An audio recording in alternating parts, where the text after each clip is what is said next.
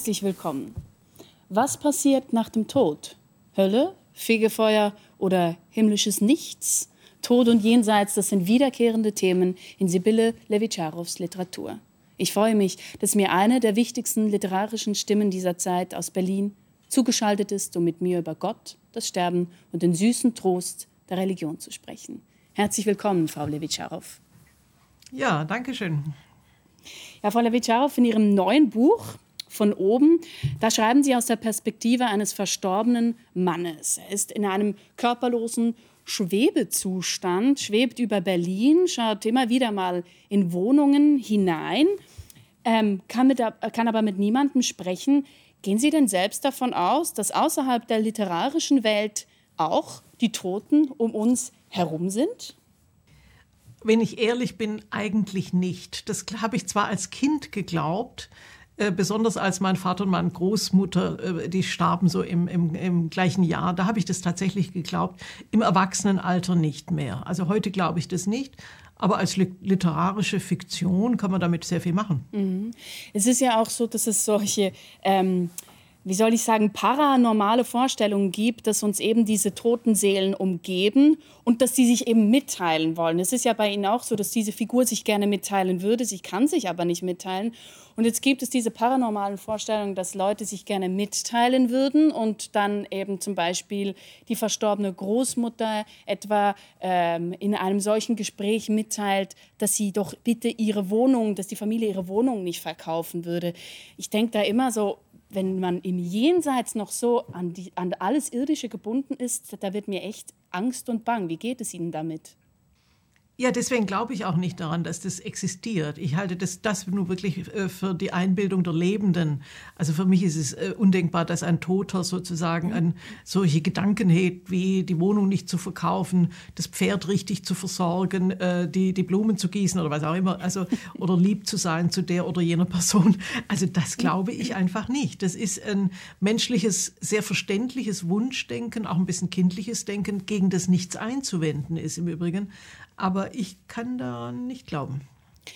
Sie haben ähm, da auch das so skizziert, dass diese Person eben in den, wie soll ich sagen, prekärsten und, und aber auch, ja, wie soll ich sagen, intimsten Situationen dieser Tote bei den Leuten in die Wohnung hineinblickt. Und da hat, das hat mich durchaus an die Zeilen Rilkes aus dem archaischen Torso erinnert, wo eben steht, denn da ist keine Stelle, die dich nicht sieht, du musst dein Leben ändern. Finden Sie das nicht, oder wie ist es Ihnen gegangen beim Schreiben davon? Finden Sie es nicht extrem beklemmend, jetzt was Sie hier gezeichnet haben? Welche Realität?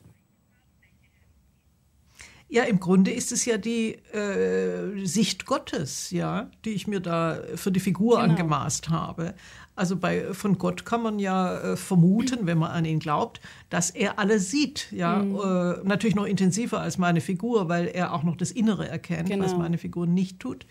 Äh, aber das ist eigentlich eine göttliche Rundumsicht auf, äh, auf den Menschen und auf seine Fasson und auf die Lebensumstände.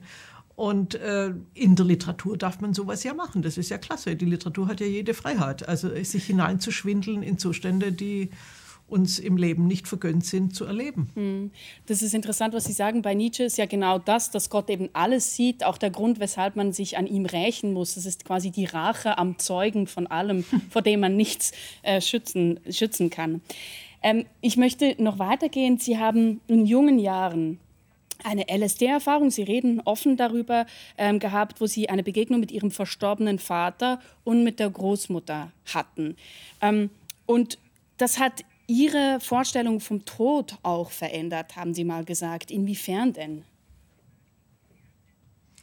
Es war ein außerordentlich äh, intensives Erlebnis. Also ich fuhr mit der letzten Straßenbahn Hügel auf in Stuttgart, äh, späte, so nach 12 Uhr nachts, äh, Mitternacht.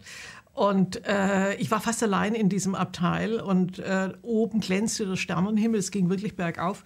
Und Vater, äh, der jüngst gestorbene Vater, die jüngst gestorbene Großmutter, die winkten mir außerordentlich freundlich aus dem Firmament, sternenbesäten Firmament, heraus zu. Und ich fühlte mich absolut getröstet. Aber wie gesagt, es war LSD im Spiel.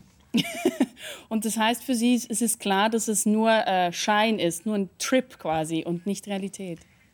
Äh, so kann ich das nicht nehmen wiederum, weil dazu war das Erlebnis zu stark. Mhm. Ich weiß, also die Vernunft sagt mir, das ist LSD, ganz klar. Also da würde ich auch immer vertreten. Aber die, äh, die Gefühlswelt, die da aufgerufen wurde, der Überschwang der, der herrlichen Gefühle, der war so stark, dass ich äh, sozusagen eine tiefe Wahrheit darin trotzdem sehen muss, geradezu existenziell sehen muss. Und das tue ich auch. Mhm. Man muss dazu vielleicht auch sagen, dass Ihr Vater eben, als Sie ähm, elf Jahre alt waren, sich das Leben genommen hat. Er war ein erfolgreicher Gynäkologe und litt unter Depressionen. Ähm, das hat Sie insgesamt auch aus der Bahn geworfen, dass Sie eben mit 13 Jahren ähm, unter anderem LSD auch genommen haben. Ähm, und es hat Sie in Bezug auf das Thema Tod nachhaltig geprägt, nicht wahr? Ja, das würde ich auf jeden Fall sagen. Zumal, wie gesagt, die geliebte Großmutter äh, paar Monate, wenige Monate hinterher starb. Das war wirklich ein Tiefschlag. Also zwei mhm. Schläge so hintereinander. Und ich blieb, äh, mein, mein Bruder, mit dem ich auch gut auskam, der war schon, und äh, der hat schon in Tübingen, in, ähm, in Heidelberg studiert. Und ich war mit der sehr ungeliebten Mutter plötzlich alleine. Also das war wirklich der Horror für mich und für sie natürlich auch, ganz klar. Und das hat mich sehr geprägt. Das war wirklich verstörend. Und ich bin heute noch äh, erstaunt, dass ich mich aus dieser katastrophalen Lage doch so gut herausgewunden habe. Ja, das kann ja in, einem, in dem Alter doch sehr, sehr schwere Verstörungen bewirken. Und das mit dem LSD war ein Versuch, andere Welten zu ertasten. Und ich habe Gott sei Dank rechtzeitig wieder damit aufgehört. Mhm. Ich habe es viermal ungefähr versucht und dann war Schluss. Mhm. Jetzt sagen Sie aber trotzdem, Sie deuten das jetzt ja auch schon an, dass Sie dem LSD immerhin was zu verdanken haben. Ich habe ein Zitat von Ihnen gefunden, wo Sie sagen, LSD hat mich schriftstellerisch für das Totenreich vorbereitet. Heißt das, Sie würden das empfehlen oder wie muss man sich das vorstellen, dass, ich das, dass dann, das eine Vorbereitung ist oder war?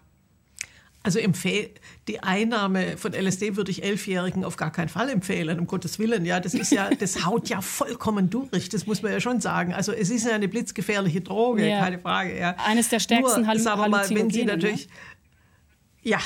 Und sie können, viele sind oder etliche sind ja aus dem Fenster gesprungen, weil sie dachten, genau. sie könnten fliegen. Also, also in meiner Umgebung damals sind, die waren jetzt vielleicht so 16, 17, irgendwie sind zwei Leute gestorben durch LSD. Also das hat mich doch nachhaltig auch beeindruckt. Ja. Äh, nur, wenn Sie das natürlich, sagen wir mal so, in, äh, wie Ernst Jünger hat ja damit experimentiert. Wenn Sie also im genau. gereiften Alter oder in gereifter Verfassung das mal probieren, ist das natürlich klasse, weil Sie plötzlich mit Regionen Ihres Hirns bekannt werden, die Sie überhaupt nicht kannten, die Sie überhaupt nicht benutzen normalerweise. Kleines Beispiel nur noch. Ich konnte unter LSD, ich war immer kurzsichtig, habe eigentlich immer eine Brille gebraucht, habe sie nie aufgesetzt.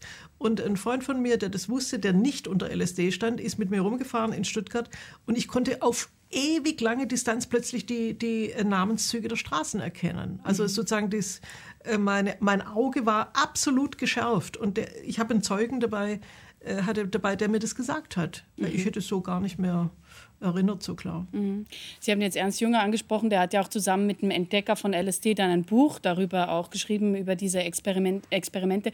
Ich möchte aber trotzdem noch ein bisschen besser verstehen, was es genau für Sie bedeutet, wenn Sie sagen, es habe Sie schriftstellerisch auf das Totenreich vorbereitet. Naja, zum einen, weil, äh, weil äh, die LSD-Fantasien stark darum rankten, dass meine geliebten Toten wiedergekehrt sind. Mhm. Aber auch äh, äh LSD ist ein Öffner generell für andere Dimensionen, die uns normalerweise verschlossen sind. Das wird eigentlich fast jeder von äh, den Adepten Ihnen sagen können. Dass, äh, und dass die Welt, die ja definitiv normalerweise verschlossen ist, ist das Totenreich. Und äh, also ich glaube fast, dass es zu sehr vielen Erlebnissen gehört. Zu einem natürlich sexuelle Ekstasen, davon reden auch viele, aber auch die, also äh, die, diese Form der Ekstase und äh, die Todesbedrohung und der Todesmarsch und das Erkenntnis des Todseins, das hängt ja irgendwie auch ein bisschen zusammen. Und das ist in, äh, im LSD-Rausch äh, beides äh, vertreten. Mhm. Kann zumindest vertreten sein. Ich Muss nicht, das, aber kann. Ja, das ist oft der Fall. Ja, ich finde das ganz interessant und deswegen gibt es natürlich auch viele Literaten oder insgesamt Künstler, die damit experimentiert haben. Ich frage mich, Sie haben ja das danach nie mehr genommen. Sie haben das gesagt, Sie haben das viermal genommen. Haben Sie einen Ersatz dafür gefunden oder anders gefragt, ist das Schreiben und sich in andere Welten denken ein Ersatz dafür, für die Drogierung? Ich bin ansonsten vollkommen drogenfrei, weil ich noch nie Alkohol mochte. Also mhm. ich habe noch ein bisschen Haschisch manchmal geraucht, aber das hat sich dann auch völlig verloren. Also ich bin eigentlich ein vollkommen drogenfreier Mensch seit Jahrzehnten, ja, geradezu langweilig.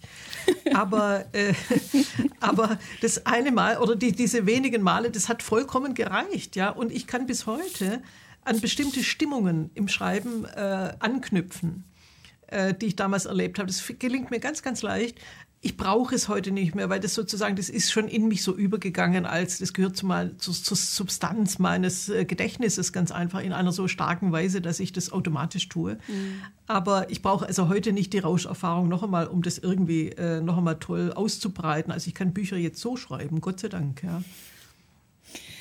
Religion scheint Sie als Autorin ja auch sehr stark zu äh, beeinflussen. Sie haben hier zum Beispiel Abraham trifft Ibrahim, da spielen biblische Geschichten eine äh, wichtige Rolle oder es geht um biblische Geschichten. Dann das Pfingstwunder, das auch ausgehend von einer, von einer biblischen Geschichte ähm, ist. Sie haben auch Religionswissenschaft studiert. Was fasziniert Sie eigentlich so an der Religion? Äh, zunächst einmal war ich ein sehr, sehr frommes Kind, also wirklich äh, sehr, sehr Jesus- und Gottgläubig. Ich, äh, die liebste Figur meiner Kindheit war eine sehr fromme Großmutter, eine ganz liebe. Mhm. Und mit der bin ich sehr gerne in die Kirche gegangen. Die hat toll die Ki Kirchenlieder gesungen und die war herzensgut. Also das heißt, ich habe Religiosität in der besten Form erlebt, ohne Besserwisserei, ohne Scharfmacherei, ohne, ohne Verbotsdrohungen. Äh, und das ist mir geblieben. Deswegen äh, habe ich keinen Rochus wie so viele, die da als Kinder ganz anders hergenommen wurden. Ja, also ich habe es einfach toll erlebt. Und dann war das in der Pubertät, war das sofort weg. Da kam Spartacus, Bolschewiki, Leninisten, die mhm. wollten natürlich nichts wissen von Religion. Aber es kam sehr schnell wieder, als ich in Berlin war oder schon ein bisschen vorher, dass es mich wieder zumindest interessiert hat. Ich habe es nicht umsonst Religionswissenschaften studiert. Das heißt noch nicht aus gläubiger Emphase heraus, aber so langsam kehrten die Kindheitsmuster wieder und haben sich aber dadurch, dass ich auch in der Theologie in den Texten gerne rumgestöbert habe, hat sich das wieder anders vertieft. Mhm. Und dann kam es auf eine natürliche Weise so langsam wieder. Nur ich bin ein sehr moderner Mensch. Das Ganze ist ein wackeliges Gerüst. Also wenn man mich jetzt auf Spitz und Knopf befragt, ob ich eine äh, solche Todesvorstellung äh, wirklich habe, dann äh, kommen da auch sofort bei mir Zweifel auf. Selbstverständlich. Mhm. In einem Interview zusammen mit dem irakischen Schriftsteller Najim Wali, mit dem Sie eben ja auch dieses ähm, Abraham trifft Ibrahim Buch geschrieben haben, da sagen Sie, ich glaube nicht, dass das Sterben gut geht ohne Art Funken oder Hoff, der ohne Art Funken der Hoffnung darauf, dass es etwas anderes gibt. Man stirbt niemals als Atheist, sagen sie da. Da habe ich mich gefragt, weshalb denn eigentlich nicht? Und es könnte es nicht einfach sein, ganz beruhigend sein, äh, diese Vorstellung, dass da endlich mal alles vorbei ist. Ja, aber es ist, äh, die Erfahrung lehrt etwas anderes. Also zumindest meine Erfahrung. Ich, ich habe natürlich immer verglichen, wenn in meiner Umgebung Leute gestorben sind. Ja, das hat mich immer mal äh, sehr, sehr interessiert. Wie sind sie gestorben? Ja, und da kann ich eigentlich nur äh, vermelden von diesen Todesfällen, die ich kenne, dass die, die auf religiöse Gewissheit gebaut haben, wie eben meine Großmutter, die sind absolut friedfertig gestorben in dem sicheren Wissen, dass sie aufgehoben sind, äh, während viele andere da noch ein großes Todestheater aufgeführt haben, eben äh, äh ich würde sagen, sich ins Leben erstmal noch verbissen haben, weil, weil das andere so gefährlich und so undurchdringlich und so vielleicht auch für immer war. Also ich glaube da, nicht umsonst haben alle Völker dieser, dieses Erdballs Vorstellungen entwickeln müssen, was eigentlich der Tod bedeutet und was danach kommt. Es gibt überhaupt kein Volk auf dieser Erde, das solche Vorstellungen nicht in die eine oder andere Form gegossen hätte.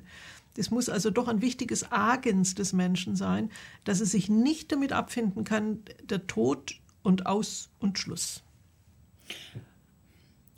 Das finde ich spannend. Ich frage mich trotzdem, gibt es denn nicht, also ja, spricht man da den Atheisten nicht etwas ab, wenn man sagt, ja, zum Schluss dann äh, werdet ihr dann schon wieder quasi ähm, zur Vernunft kommen, dass ihr nicht alles selber in den, in den Händen habt, dass es da doch noch was anderes gibt, weil sie sagen, man stirbt nicht als Atheist.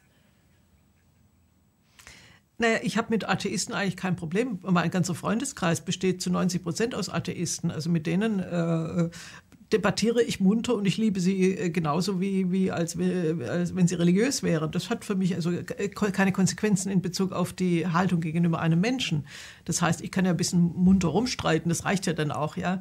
Aber äh, ich bedauere sie auch nicht wirklich, weil die viele haben sich ja erstmal in ihrem Leben sehr gut eingerichtet. Vielleicht liege ich auch mhm. falsch, das kann ja sein. Nur ähm, als Überzeugung und das, was ich einfach so, ich bin sozusagen eine Todessammlerin. Also wenn jemand gestorben ist und mir jemand erzählt, meine Tante, mein Bruder, meine Schwesterle, meine, was weiß ich, äh, Mutter ist gestorben, dann will ich sofort wissen, wie war sie?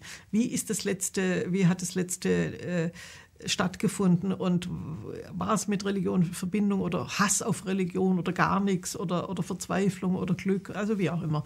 Äh, das will ich eigentlich immer wissen. Mhm. Das ist ein interessanter Begriff. Sie sind Todessammlerin. Sie haben ja jetzt eben äh, auch schon wieder ein Buch nebst von oben über das Jenseits geschrieben. Es kommt ähm, bald auch heraus. Wie sieht denn das Jenseits für Sie aus? Na, ich finde das zunächst einmal einfach eine wahnsinnig gute literarische Fiktionswelt. Ja. Mhm. Äh, das ist äh, aus, aus der Mode gekommen, besonders in, im, im deutschen Sprachraum ich habe lange in Südamerika gelebt und für südamerikanische Schriftsteller ist die Jenseitsfabrikation in der Literatur ne, das ganz große Ding. Ja, das heißt, die machen das ständig oder viele machen es jedenfalls. Also Levitationen nach oben und, und, und in, in, die, in, die, in die andere Welt, das ist für, für, für einen Südamerikaner kein Problem. Und dann wird etwas erhascht vom Totenreich oder vom Jenseits oder von, von Gott oder von Teufel oder wie auch immer. Und das hat mich immer in der Literatur total fasziniert. Ich fand den, sag mal, diesen äh, deutschen Nachkriegsrealismus äh, wahnsinnig klebrig und beppig in der Literatur und viel zu eng gefasst. Die Literatur ist ein freies Gefild, wo man sehr viel anderes machen kann als in der Realität. Und das ist ja das Schöne, dieser, dieses Stoffwechsel. Denken Sie doch an, an große Literatur, denken Sie an Homer, denken Sie an Dante, da wimmelt es doch sofort von Todesbegegnungen. Ja? Das ist, war lange Zeit, gab es kaum eine gewichtige Literatur, die sich nicht auch mit dem Totenreich beschäftigt hätte. Mhm, mh. Und es ist eher eine Form von, äh, sagen wir mal, müdem Realismus zu sagen, man muss jetzt sehr, muss jetzt ganz genau beschreiben, wie man in der Straßenbahn sitzt und wie man Backstein schichtet und wie man den Mörtel klebt und so weiter und so fort und so und, und wie man in der Beziehung rumkeift und damit hat sich das. Das ist so schrecklich. Also. Trotzdem schreiben Sie an einer Grenze, wo eigentlich das Erzählen aufhört. Also Sie beschreiben etwas ähm, in einem Bereich, wo ähm, die Sprache nicht mehr vorhanden ist. Und das ist natürlich für Sie als Schriftstellerin besonders ähm, interessant, wie man etwas aussagen kann, das gewissermaßen auch gar nicht aussagbar ist, das sich ja uns entzieht konstant, oder? Naja, die Sprache kann das aber. Das heißt, also Sie müssen sich natürlich da äh, Wortschatz, vom Wortschatz her natürlich auch in ein duftiges Gefild begeben können. Mm. Das heißt, Sie müssen Wörter wählen können, die so etwas stärker erlauben. Die Sprache gibt es schon her. Nur wenn sie natürlich, äh, sagen wir mal, wenn ihr Sprachraum sehr begrenzt ist, sehr eng ist und tatsächlich nur auf Realien fokussiert, können sie sowas gar nicht schreiben, weil sie dadurch wenn sie nach oben gehen, und das ist ja meistens nach oben oder in die Hölle runter, können genauso drastisch, das, das, da sind sie eher zu Hause, da können sie mit Schimpfwörtern agieren und so weiter, da können sie, da können sie die, auf die Kacke hauen, ganz einfach, ja, sprachlich, das, das ist viel einfacher. Aber in den Himmel zu gelangen, ja, da brauchen, ins Gefild zu kommen, ja, da brauchen sie schöne Wörter, da brauchen sie irgendwie, da brauchen sie luftdurchlässige Wörter, durch die ein wenig äh, so das himmlische Weben zieht. Und äh, das müssen sie eben auch schon im Laufe ihrer literarischen, äh, eher der Lektüren aufgesammelt haben, nicht so sehr das, das äh, im eigenen Schreiben nur. Mhm. Die Erzählung hat mich, mich auch an den Film Himmel über Berlin von Wim Wenders von 1987 erinnert, wo zwei Engel eben im, im, Himmel über Berlin sind und der eine entscheidet sich dann an der Sterblichkeit teilhaben zu lassen und dafür seine Unsterblichkeit quasi zurückzulassen. Und das ist ja eine Liebeserklärung an die Vergänglichkeit des irdischen Daseins. Also der Film hat mir sehr gut gefallen, weil er äh, es wirklich geschafft hat, also ein sehr transzendentes Thema nicht kitschig zu fassen. Mhm. Ja, das heißt also, ich glaube ihm, ich glaube Wim Wenders in dem Film, ja, oder ich glaube den Figuren in dem Film. Äh, und äh, es ist natürlich gut, es ist äh, in dem Fall ist, landet es anders, als ich es vielleicht ich so einen Film anlegen würde. Ja, aber das, der Film ist gut, der funktioniert und deswegen war ich beglückt, ihn zu sehen. Ich fand ihn nur, sagen wir mal, vielleicht so, so 10, 15 Minuten zu lang. Da, da verliert er an Dichtigkeit am Schluss, verliert er ein bisschen. Aber zuvor, die ganzen Anfangssequenzen und ein bisschen weit in die Mitte hinein, finde ich ihn glänzend. Mhm. Toller Film wenn es ja um die Vergänglichkeit auch geht, dann kommt einem momentan kommt einem äh, Zukunftsforscher oder sogenannte Tech-Gläubige wie Ray Kurzweil oder Peter Thiel in den Sinn, die eben versuchen, den Tod letztlich zu besiegen. Auch gesunde Ernährung, Sport, Hightech-Medizin sind moderate Formen davon. Wie, wie sehen Sie das? Wäre die Entgrenzung des Lebens für Sie erstrebenswert? Also das Gegenmodell? Äh, klares Nein. Ja. Gut, ein klares Nein. Also ne, ne, die Arten der Entgrenzung, die Sie gerade ansprechen, jedenfalls nicht. Mhm. Also natürlich möchte ich jetzt auch nicht sofort sterben müssen. Es ist ein Glück, dass man heute länger leben darf. Ja, das ist auch ein Glück. Äh, aber äh, ich, ich, also äh, Lebensverlängerungsmaßnahmen um jeden Preis äh, im Sinne von, also auch das sozusagen, dass man äh, den, den menschlichen Körper sozusagen wie technisch ausweitet, um ihn weiter zu stabilisieren das ist für mich eine Horrorvorstellung. Also das heißt also äh, eine übertechnoide Auffassung vom Leben des Menschen, äh, da sträuben sich mir doch alle Härchen. Also da sterbe ich doch lieber auf äh, schnellere Weise oder auf, naja, Krankheiten sind schrecklich, aber trotzdem, äh, da bin ich eher, denke ich eher, der, konservativ, konservativ, ist nicht das richtige Wort, aber eher ein bisschen herkömmlicher, dass ich denke, gebt, gebt euch damit zufrieden, auch wie es ist. Ja? In, in dieser Hinsicht nur, nicht in Bezug auf das Soziale oder sonstige Geschehen. Sie sagen jetzt auf diese Weise nicht, ähm, auch diese technischen äh, Methoden nicht. Auf welche Weise würden Sie denn das Leben entgren als entgrenzt ähm, angenehm empfinden?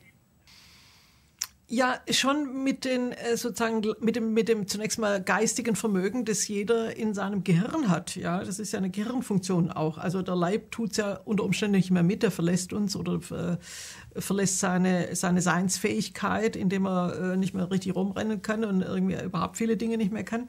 Aber äh, die Geistigkeit bleibt ja lange erhalten unter Umständen und da äh, also ich auch notgedrungen. Ich selber, ich laufe sehr schlecht. Ich habe Multiple Sklerose. Also das heißt, ich äh, bin sehr darauf angewiesen, dass mein Geist gut feuert. Ja, irgendwie das tut er Gott sei Dank, weil das ist etwas, was mich sozusagen auf eine beglückende Weise am Leben hält. Mhm. Mhm. Wenn ich das nicht hätte, wäre ich sehr, wäre ich eine trübe Tasse, die ich aber Gott sei Dank nicht bin.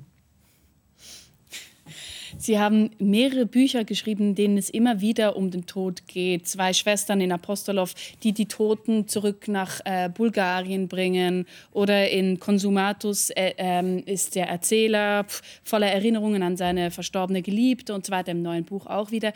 Sie haben das zuvor auch schon angetönt. Ich möchte besser verstehen, woher kommt denn eigentlich diese Fixierung auf den Tod? Weil es für Sie einfach als Schriftstellerin ein besonders interessantes Gefilde ist? Oder was ist das genau?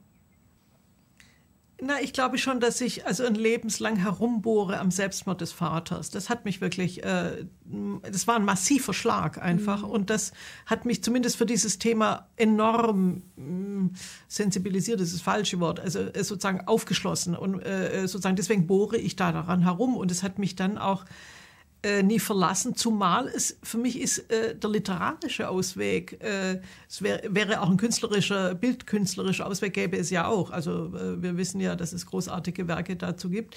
Äh, aber der literarische Ausweg, den habe ich nicht umsonst gewählt, sicher. Mir da sozusagen, es, es, es, es ist so, als wenn ich über das Totenreich in der Literatur spekuliere und mir da Sachen vorstelle, die natürlich nicht äh, vermutlich nicht der Wirklichkeit entsprechen, dass ich mich eine, ich bin eine souveräne Meisterin des Universums, mhm. das über Leben und Sterben plötzlich gebietet. Das mhm. ist doch klasse. Also sozusagen, ich bin doch gleich schon mal einen Kilometer größer als normalerweise ein mhm. kleiner Wurm, der da irgendwie blöd rumhockt. Also doch toll. Also was die Literatur auch in einem selber vermag. Ja, man, man, man deckt ja fast ein Weltreich ab. Kann man zumindest. Ja, mhm. das ist toll. Das ist größenwahnsinnig auf eine, auf eine, ohne jemandem zu schaden. Ja, also in diversen Religionen und auch Philosophien ist natürlich das Sein zum Tode, wie es Heidegger nennt, sehr präsent. Also die Idee auch, dass der Tod ähm, auf die Existenz des Daseins zurückstrahlen soll.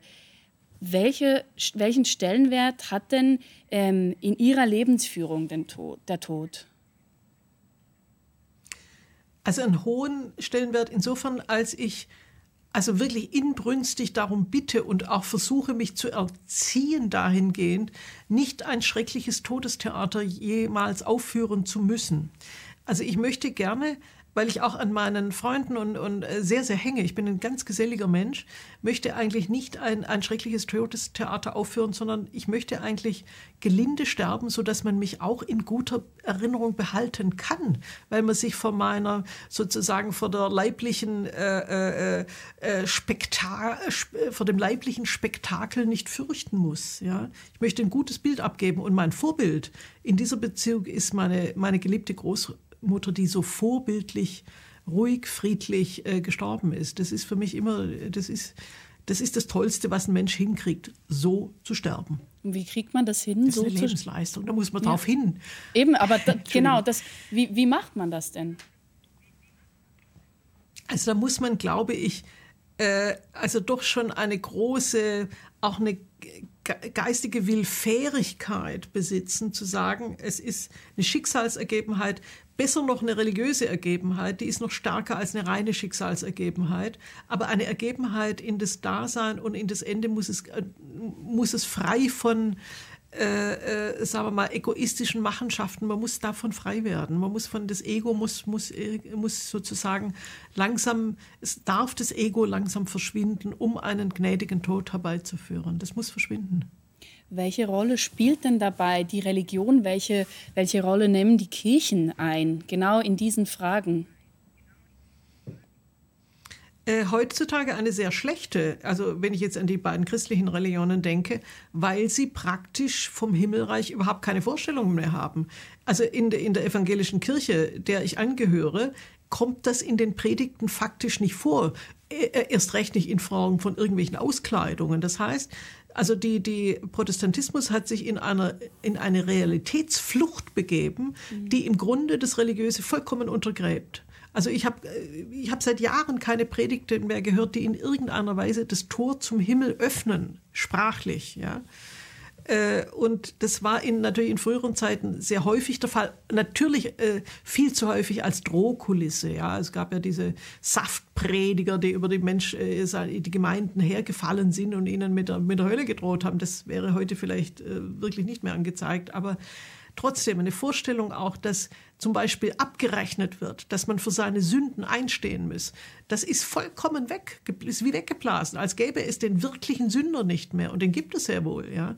Also mich ärgert einfach auch diese völlige, ich würde sagen, das ist so eine käsige äh, äh, Camouflé-Verblasenheit äh, des Religiösen, die nichts mehr taugt, weil sie nichts äh, für die wirklich existenziellen Probleme der Menschen, nämlich Schuld, Bosheit, Liebreiz, Gutsein und auch Aufnahme in Gnade einfach keine Worte hat. Mhm. Mhm.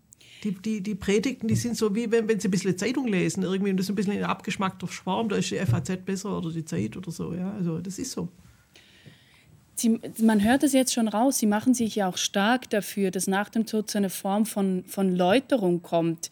Ähm, heißt das, oder weshalb denn eigentlich kann man nicht direkt in den Himmel kommen? Weshalb braucht es diese Läuterung?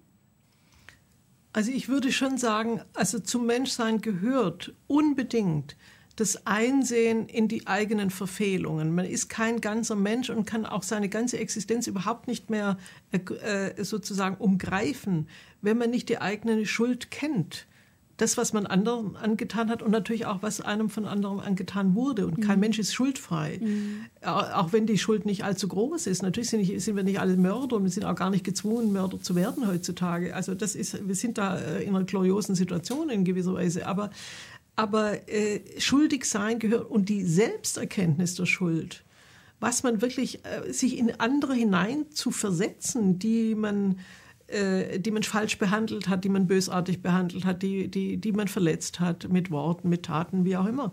Das ist eine wichtige Erkenntnis des Menschseins, ganz wichtig, weil nur dann kann man überhaupt sozusagen, was Erlösung beinhaltet, ist ja das friedliche, friedfertige Aufgehen in eine, in eine anders geartete Schönheit, wo die Schlacken des Bösen auch äh, gereinigt sind und mhm. weg, äh, wie, wie, wie, wie, wie mit einem schönen Schwamm sozusagen äh, von der Stirn weggetupft sind. Ja? Mhm. Aber die Erkenntnis muss davor stehen. Das geht nicht einfach so. Man wird nicht einfach erlöst. Das ist, das ist nicht denkbar. Es war auch übrigens in der christlichen Vorstellung niemals so der Fall.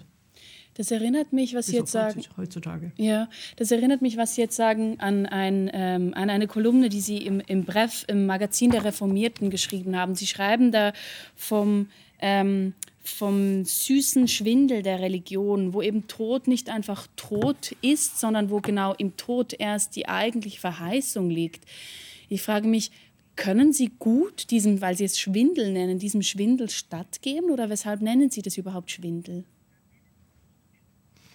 Naja, weil man es ja nicht weiß. Also ein, ein gesichertes Wissen darüber kann es ja nicht geben. Also wir, kein Mensch kann genau wissen, wie es nach seinem Tode zugehen wird. Also das sind immer Spekulationen. Und da ist Schwindel grundsätzlich dabei. Nur die Frage ist, ob wir uns einem sozusagen einem äh, Schwindel auch hingeben, der das, das wirklich Begabte und Schöne und Herrliche im Menschen fördert oder eben nicht. Das ist ein Unterschied.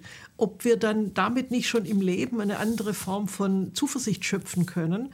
Und wer weiß, vielleicht bewahrheitet es sich in, im Kosmos in einer anderen, schöneren Form dessen, die Dinge oder die, die Vorstellungen, die wir gehegt haben im Schönen, dass sie tatsächlich sich in einer uns unbekannten Weise manifestieren. Also daran glaube ich eigentlich schon auf schütterem Grund, gebe ich zu. Wir sind leider schon am Ende. Ich habe eine letzte Frage an Sie. Was mich sehr beeindruckt hat im, in diesem Buch ist diese Einsamkeit des Protagonisten. Ähm, er will mit den Leuten sprechen, niemand hört ihn, aber er kann nicht interagieren. Sie würden doch bestimmt im Jenseits Personen antreffen. Wer wäre das denn? Mit wem würden Sie denn gerne diskutieren? Also Samuel Beckett an vorderster Front, sehr, sehr gerne. Ein Jenseitsbohrer äh, von hohen Gnaden übrigens, also in äh, Schwäche, also äh, auch religiös gefärbt, das muss man nur, nur deutlich mhm. aus der anglikanischen Bibel herauslesen können. Würde mich sehr interessieren.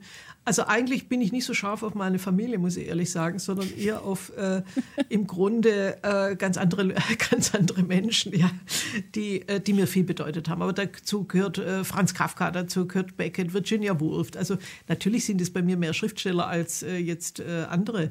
Aber ich würde auch mich sehr, sehr gerne mit einem Lastwagenfahrer unterhalten oder so. Ja? Also was, was Lieber war als mit der Familie. Also, Lieber als mit der Familie, ja. Die, die soll mal ein bisschen abgerückt bleiben, irgendwie so fernes Winken, aber mehr nicht.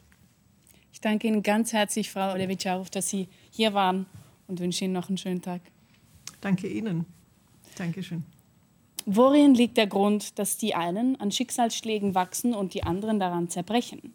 Im Film Hiobs Botschaften am Pfingstmontag geht es um Menschen, die trotz allem Ja zum Leben sagen. Und jetzt geht's weiter mit einem Film über Kyoto und seine berühmten zen-buddhistischen Tempel, wo alles nach Harmonie und Schönheit strebt. Einen schönen Sonntag.